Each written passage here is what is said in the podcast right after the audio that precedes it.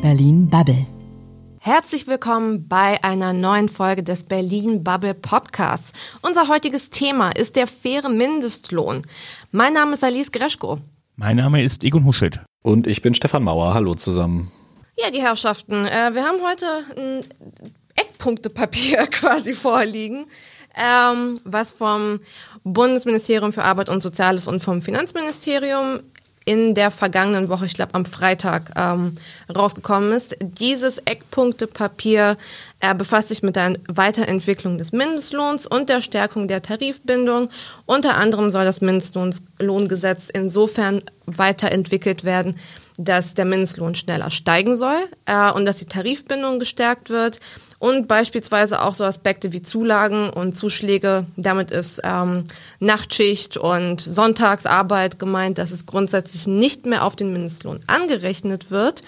Ähm, gleichzeitig gibt es noch den Aspekt ähm, Abschaffen der Ausnahmen vom Mindestlohngesetz und äh, ein digitales Zugangsrecht für Gewerkschaften. Also relativ relativ viele Einzelpunkte aus dem arbeitsrechtlichen äh, Kosmos. Ähm, grundsätzlich würde ich mal eure Einstellung zum Mindestlohn und äh, zur Entwicklung in den vergangenen Jahren äh, herausfinden. Egon, wie, wie, was denkst du grundsätzlich zum Mindestlohn? Das war ja unter Andrea Nahles eine große Dis Diskussion. Killt der Mindestlohn die Wirtschaft? Ähm, jetzt ein paar Jahre später, was, was denkst du? Die Wirtschaft hat überlebt. Ähm, insofern kann der Mindestlohn nicht so verkehrt gewesen sein, weil er eben tatsächlich in einzelnen Bereichen dafür gesorgt hat, dass Leute besser und fairer bezahlt wurden und werden. Stefan, wie siehst du das? Ja, also was den Mindestlohn angeht, finde ich, da haben wir ja jetzt wirklich gezeigt, auch in den letzten Jahren, dass der eben nicht der Wirtschaftskiller ist, den alle gesagt haben und dass auch äh, ja moderate Steigerungen da jetzt nicht wirklich irgendwelche negativen Auswirkungen hatten. Und unter, also grundsätzlich finde ich das auch sehr richtig, dass man sagt, dass man eben nicht mit irgendwelchen total krassen Dumpinglöhnen abgespeist werden darf, wenn man Vollzeit arbeitet. Also da bin ich äh, völlig d'accord mit. Nun ist ja in den letzten äh, Monaten immer wieder das Thema Erhöhung des Mindestlohns geworden. Olaf Scholz hat als SPD-Kanzlerkandidat oder Spitzenkandidat ähm, 12 Euro Mindestlohn gefordert und auch in, die, in dem Eckpunktpapier, was von seinem Parteigenossen Hubertus Heil geleitet wird und in seinem eigenen Ministerium wird jetzt äh, die, schnellere, die schnellere Weiterentwicklung des Mindestlohns äh, gefordert. Ähm, Egon, was denkst du zu dem Punkt, der Mindestlohn soll schneller steigen? Äh, konkret wird ähm, darin wird in dem Eckpunktpapier geschrieben, dass künftig geregelt wird, dass die Mindestlohnkommission bei ihrer Anpassungsentscheidung den Mindestlohn stärker berücksichtigen muss. Na, letztendlich, ich glaube, das Ganze ist einfach dem Wahlkampf geschuldet. Ähm, ich halte den Zeitpunkt, um sowas zu fordern, wo wir mitten in der Krise sind und möglicherweise auf eine Rezession zusteuern, für nicht die pfiffigste Idee. Ähm, zumal es äh, eben tatsächlich, wenn das jetzt so kommen würde, wenn die Politik sich einmischen würde, eben tatsächlich diese Mindestlohnkommission ähm, obsolet machen würde, weil dann kann man sich einfach in einem Über Überbietwettbewerb die verschiedenen Parteien äh, sich begeben, um dann eben zu gucken, womit man nochmal was werden kann. Ja, Stefan, wie siehst du das? Ja, also ich finde diesen grundsätzlichen Vorschlag, das an den Medianlohn zu koppeln, gar nicht schlecht. Dass man also sagt, ich weiß gar nicht, wo der liegt, ich glaube ungefähr bei zweieinhalbtausend Euro pro Monat im Moment brutto, ne?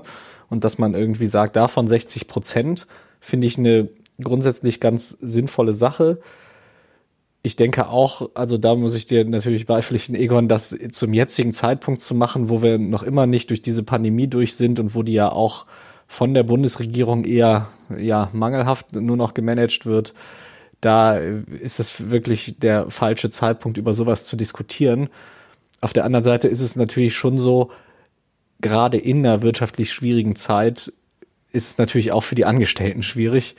Ähm, ja, nichtsdestotrotz, ich denke, äh, also das grundsätzlich mal zu diskutieren, dass das sich an irgendeinem äh, statistisch messbaren äh, an irgendeiner statistisch messbaren Größe orientieren sollte, wie groß der Mindestlohn ist, das finde ich sinnvoll. Ich glaube, Sie schreiben ja auch gar nicht, dass, dass das dann äh, bei den Parteien oder bei den Regierungen liegen soll. Also das fände ich eigentlich die, die sinnvollste Lösung. Also, dass man, dass man wirklich sagt, man, man orientiert das an irgendeiner messbaren statistischen Größe.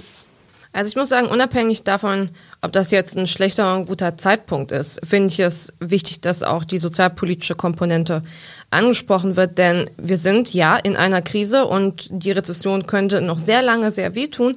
Gleichzeitig haben wir insbesondere 2020 gesehen, dass ähm, große Unternehmen, internationale Konzerne ähm, relativ lockerflockig Leute in Kurzarbeit geschickt haben, beziehungsweise auch äh, Plätze gestrichen haben, aber an der Rendite festgehalten haben. Das heißt, die Shareholder mussten dann ihre Gewinne ähm, weiterhin bekommen, obwohl wir von einer Jahrhundertherausforderung sprechen. Und es ist natürlich so das wirtschaftliche Interesse, was da rausgekommen ist. Und ich finde, im Zuge einer ausgewogenen Debatte, was innerhalb einer Krise wichtig ist, gehört für mich genauso die sozial- und arbeitspolitische Diskussion dazu. Aber inwiefern sind das denn die großen Unternehmen, die immer noch die äh, relativ fette Gewinne einfahren, die von dem Mindestlohn überhaupt betroffen werden? Sind das nicht eher die Unternehmen, die per se schon über Mindestlohn bezahlen, das möglicherweise eher der Mittelstand ist, der hier ähm, getroffen werden würde? Naja, also Beispiel Automobilbranche, da hast du ein riesiges Zulieferernetzwerk, wo auch mit äh, Mindestlohnverträgen beispielsweise auch gearbeitet wird, weil die Leute Leiharbeiter sind, weil Saisonarbeiter sind. Also die ganze die ganze Branche in diesem konkreten Fall ist halt so ein breites, großes Netz, dass vielleicht im Konzern als solchen niemand unter Mindestlohn angestellt ist, aber es ändert nichts an der Tatsache, dass die ganze Zuliefererbranche, die da direkt abhängig davon ist, ähm, natürlich auch gucken will, dass sie spart und dann halt auch ist ein Mindestlohn auch eine Frage. Aber ist das nicht genau der Mittelstand, äh, möglicherweise, den ich meine, der davon eher betroffen ist und ähm, der sich da eher schwerer wehren kann? Ja, aber ich finde, das ist halt kein Argument dafür, dass man die Debatte nicht führt.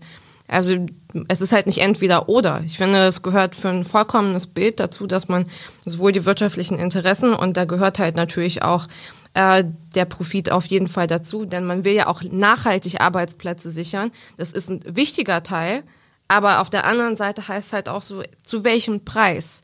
Weil wir sehen in Krisen häufig das Risiko, dass Dumpinglöhne wieder akzeptabler werden, lieber ein scheiß Arbeitsplatz als gar kein Arbeitsplatz, ähm, lieber für irgendwelche schlechten Gehälter arbeiten, als äh, langfristig Unsicherheit zu haben. Und ich finde, gegenwärtig der Zeitpunkt ist nicht schlecht, um diese Debatte abzubilden. Ich finde, man sollte vielleicht auch mal reinschauen. Also es steht ja nicht nur diese Passage zum Mindestlohn in diesem Entwurf oder in dieser, in diesem Papier, sondern, also was mich da tatsächlich am meisten gestört hat, sind diese wirklich teilweise exzessiven Pflichten zur Dokumentation von Arbeitszeiten. Also ich finde das sowieso anachronistisch, auch wie das in der EU-Gesetzgebung ist, dass das so auf die Minute genau erfasst werden muss. Das erinnert mich so an die Stechkarten aus den 70ern oder so. Gibt's heute auch noch in digital. ja, genau. Und äh, das Ganze, äh, die gibt's jetzt auch und die gibt's jetzt wieder digital. Finde ich aber wirklich anachronistisch und auch eigentlich nicht einer modernen Arbeitswelt gerecht werdend. Und ich frage mich halt auch, also da steht jetzt so nonchalant drin, so ja, dann müssen halt, müssen Arbeitsbeginn, Dauer und Ende digital erfasst werden. Das steht ja sogar so in diesem Entwurf drin während wir gleichzeitig darüber debattieren, dass unsere Gesundheitsämter irgendwelche Befunde noch per Fax verschicken. Also das ist ja auch ein bisschen realitätsfern von dem Ministerium, sowas in so einen Entwurf reinzuschreiben, in der Realität, wo wir ja ganz klar sehen, dass da ganz viele Stellen mit überfordert sind und sicherlich auch kleinere Unternehmen mit überfordert werden. Was, also, hast du ein Problem grundsätzlich damit, dass dir das Arbeitszeitgesetz konsequenter umgesetzt werden soll, beziehungsweise konsequenter dokumentiert werden soll? Oder hältst du das Arbeitszeitgesetz in der Form, wie es gegenwärtig noch existiert, einfach für obsolet? Das habe ich gerade nicht ganz rausgehört. Ja, also ich finde auch das Arbeitszeitgesetz nicht mehr zeitgemäß, aber das ist, glaube ich, eine andere Debatte. Nee, mir geht's tatsächlich darum, dass die jetzt da sagen, dass, dass sie sozusagen Unternehmen verpflichten, da eine Stechuhr einzuführen, eine digitale, selbst, und das würde ja auch Unternehmen, weißt du, wir gehen ja immer von diesem schlechtestmöglichen Fall aus. Es gibt ja durchaus Unternehmen, die ihre Angestellten da sehr fair behandeln, was die Arbeitszeit angeht. Und wo dann am Ende sogar die Angestellten wahrscheinlich drunter leiden würden, wenn das Ganze irgendwie minutengenau erfasst würde und dann die Kippenpausen rausgestrichen werden müssen. Also solche Fälle gibt's ja auch. Und dieses One Size Fits All, das müssen jetzt halt alle digital erfassen das geht mir einfach zu weit und ich finde auch nicht, dass das zeitgemäß ist, genau. Hm, Egon, ich habe gerade gesehen, du hast nachgedacht und irgendwie vor dir hergezählt äh, bei, diesem, bei diesem Thema ähm, Erfassung der Arbeitszeit, digitale Erfassung. Du hast selber viele, viele Jahre unternehmerische Erfahrung. Wie wirkt das jetzt auf dich? Also ich finde tatsächlich, es ist einfach relativ unnütz und ähm, es macht einfach nochmal eine Mühe, die, die man an sich gar nicht bräuchte und ähm, ich glaube, das, was mit dieser Idee dahinter verhindert werden soll, wird damit eben nicht verhindert. Ich finde halt grundsätzlich Arbeitszeitgesetz beziehungsweise klare Regeln dafür zu haben, wann man nicht erreichbar ist und wann man erreichbar ist, das ist etwas, was man nicht zu stark verwässern sollte. Ich sehe halt auch in der Praxis, ich, ich, ich kenne jemanden, der in einem Unternehmen, in einem großen Unternehmen arbeitet und muss halt die acht Stunden am Tag absitzen. Und das heißt im Zweifel, wenn man die Dinge schon abgearbeitet hat, dann wird halt insbesondere im Homeoffice auch mal Netflix angemacht, damit die Uhr halt runterläuft. Und die Uhr läuft halt nebenbei runter, wenn man sich morgens einloggt. Und ich denke mir, es ist halt auch nicht so Sinn der Sache, dass man jeden Tag diese acht Stunden vollkriegen muss, wenn im Zweifel ein Viertel der Zeit mit Netflix äh, am späten Nachmittag verbracht wird. Das könnte halt theoretisch auch anders aussehen. Allerdings, ich, I see the point. Also ich, ich sehe halt schon, dass es schwierig ist, ähm, insbesondere in Gehaltsstrukturen, ähm, in Verhandlungen irgendwie zu sagen, wer hat hier mehr Verantwortung übernommen, wer leistet mehr, woran wird Leistung heutzutage insbesondere in remoten Kontexten äh, überhaupt gemessen. I see the point. Aber springen wir mal zu einem anderen äh, Punkt. Stefan, du hast gerade im Vorgespräch gemeint, du störst dich am digitalen Zugangsrecht für Gewerkschaften, welches ebenfalls in diesem Eckpunktpapier gerade aufgeführt ist. Ähm, der erste Subpunkt heißt da, im Tarifvertrag gesetzt werden wir eine Regelung schaffen, die Arbeitnehmervereinigung zur Nutzung elektronischer Kommunikationssysteme im Betrieb berechtigt. Ähm, ganz kurz, also dieser Unterpunkt stört mich tatsächlich gar nicht so sehr. Äh, mir ging es eher um die Geschichte mit dem, äh, also Sie haben ja unter dem äh, Oberpunkt starke Sozialpartnerschaft, nennen Sie das, äh, schreiben Sie ja, dass Sie sehr viele neue Gesetze einführen sollen und wollen, die die Gewerkschaften stärken. Und ich finde, dass da jede Menge Zeug drin steht, der, ja, was, was irgendwie kurzsichtig ist. Also, wo sie also zum Beispiel sagen, grundsätzlich ist es natürlich sehr sinnvoll, wenn man öffentliche Aufträge vergibt, dass da dann halt bestimmte Lohnmindeststandards eingehalten werden. Aber dass das dann wieder, dort steht halt, dass das ganz klar dann an gewerkschaftlich ausgehandelte Tarifverträge gekoppelt ist, es äh, ist zum Beispiel nicht erklärt dort, was passiert mit internationalen Firmen, die sich um solche Aufträge äh, bewerben. Es clasht sehr stark mit der Realität, die mir viele Menschen, die ich kenne, die so als Freelancer, also als Freiberufler arbeiten, erzählen, die mir sagen, die Ministerien sind diejenigen, die am wenigsten bereit sind, vernünftige Tagessätze für irgendwas zu bezahlen. Das heißt, das ist nach meiner Einschätzung wirklich eher sowas, wo man dann halt sagt, na ja, wir wollen halt den Gewerkschaften Gefallen tun, damit die durch ihre Tarifverträge, die sie handeln, durch ihre Präsenz da, also erstmal, dass wir ihre Präsenz erhöhen können und dass wir sie dann auch äh, ja stärker einbinden könnten durch dieses Gesetz und damit ihre Relevanz wieder erhöhen. Und das ist wieder eigentlich ein sehr klassischer SPD-Move einfach, wo man dann halt versucht, die eigene Klientel irgendwie zu stärken. Egon, brauchen die Gewerkschaften eine gesetzliche Unterstützung, um wieder relevant zu werden? Na, ich glaube, wenn sie die brauchen, ähm, dann haben sie ganz viel schon vorher falsch gemacht. Ähm, ich sehe nicht so ganz, warum die Politik jetzt den Gewerkschaften plötzlich in dem Maße beispringen sollte. Entweder sie machen einen, einen guten Job und das machen sie auch über viele Strecken und sind deswegen eben relevant, äh, beziehungsweise wenn sie eben keinen guten Job machen, sind sie im Zweifel auch mal irrelevant. Ähm, ich sehe nicht solche Nutzen darin. Außer natürlich, dass wir Wahlkampf haben und dass die SPD sich möglicherweise doch auf ähm, eines ihrer ähm, Kernklientel besinnt. Aber insgesamt dieses Papier zieht halt sehr stark auch auf Stärkung der Tarifverträge ab. Und es ist tatsächlich so, dass wir in den letzten 15, 20 Jahren konsequent weniger Tarifbindung in ganz Deutschland beobachten. Und das führt halt auch zu teilweise nicht so schönen Arbeitsverhältnissen und auch zu sehr viel zu sehr viel Befristung. Insgesamt so die Arbeitsgesellschaft in Deutschland ist so ein bisschen von dem Standard, den sie halt vor 30, 40 Jahren teilweise hatte mit tariflich gesicherten guten Gehältern, mit äh, langfristiger Planung ist so ein bisschen abgekehrt. Also Stefan, dann wird mich auch dein Standpunkt interessieren.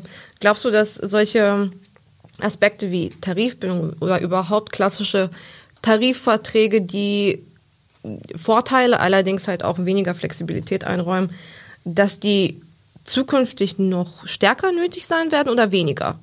Also ich glaube, in der Form, in der wir sie kennen, sind auch Tarifverträge einfach häufig nicht mehr das, was wirklich auf die Realität von vielen ArbeitnehmerInnen passt, weil sie eben so starr sind. Also ich kann ja als, auch als guter, äh, gut ausgebildeter Mensch komme ich ja auch nicht, also dann beschränkt mich der Tarifvertrag ja auch. Also es ist ja nicht nur immer alles toll, was ein Tarifvertrag für mich macht. Und ich glaube eigentlich, dass eine modernere Lösung wäre, also gewisse Sicherungen einzuführen, wie zum Beispiel den Mindestlohn, wie von mir aus irgendwann auch mal irgendeine Art von Grundeinkommen und eben zu sagen, damit schafft man einen automatischen Boden, unter den man nicht mehr fallen kann und der dann vielleicht auch die Verhandlungsposition verstärkt, wenn ich mit einem Arbeitnehmer rede. Und dafür brauche ich dann aber auch nicht mehr ganz so strikte Lohngrenzen, die dann zwar auch nach unten gelten, aber eben auch nach oben. Und die, also ich sage nicht, dass Gewerkschaften nicht mehr wichtig sind. Ich bin da durchaus, also da gibt es auch viele, wo ich finde, dass die eine gute Arbeit machen. Und vor allem, wenn es so um Arbeitsschutz, irgendwelche, äh, auch Kündigungsschutz und solche Geschichten geht, da spielen die ja immer noch eine sehr, sehr wichtige Rolle.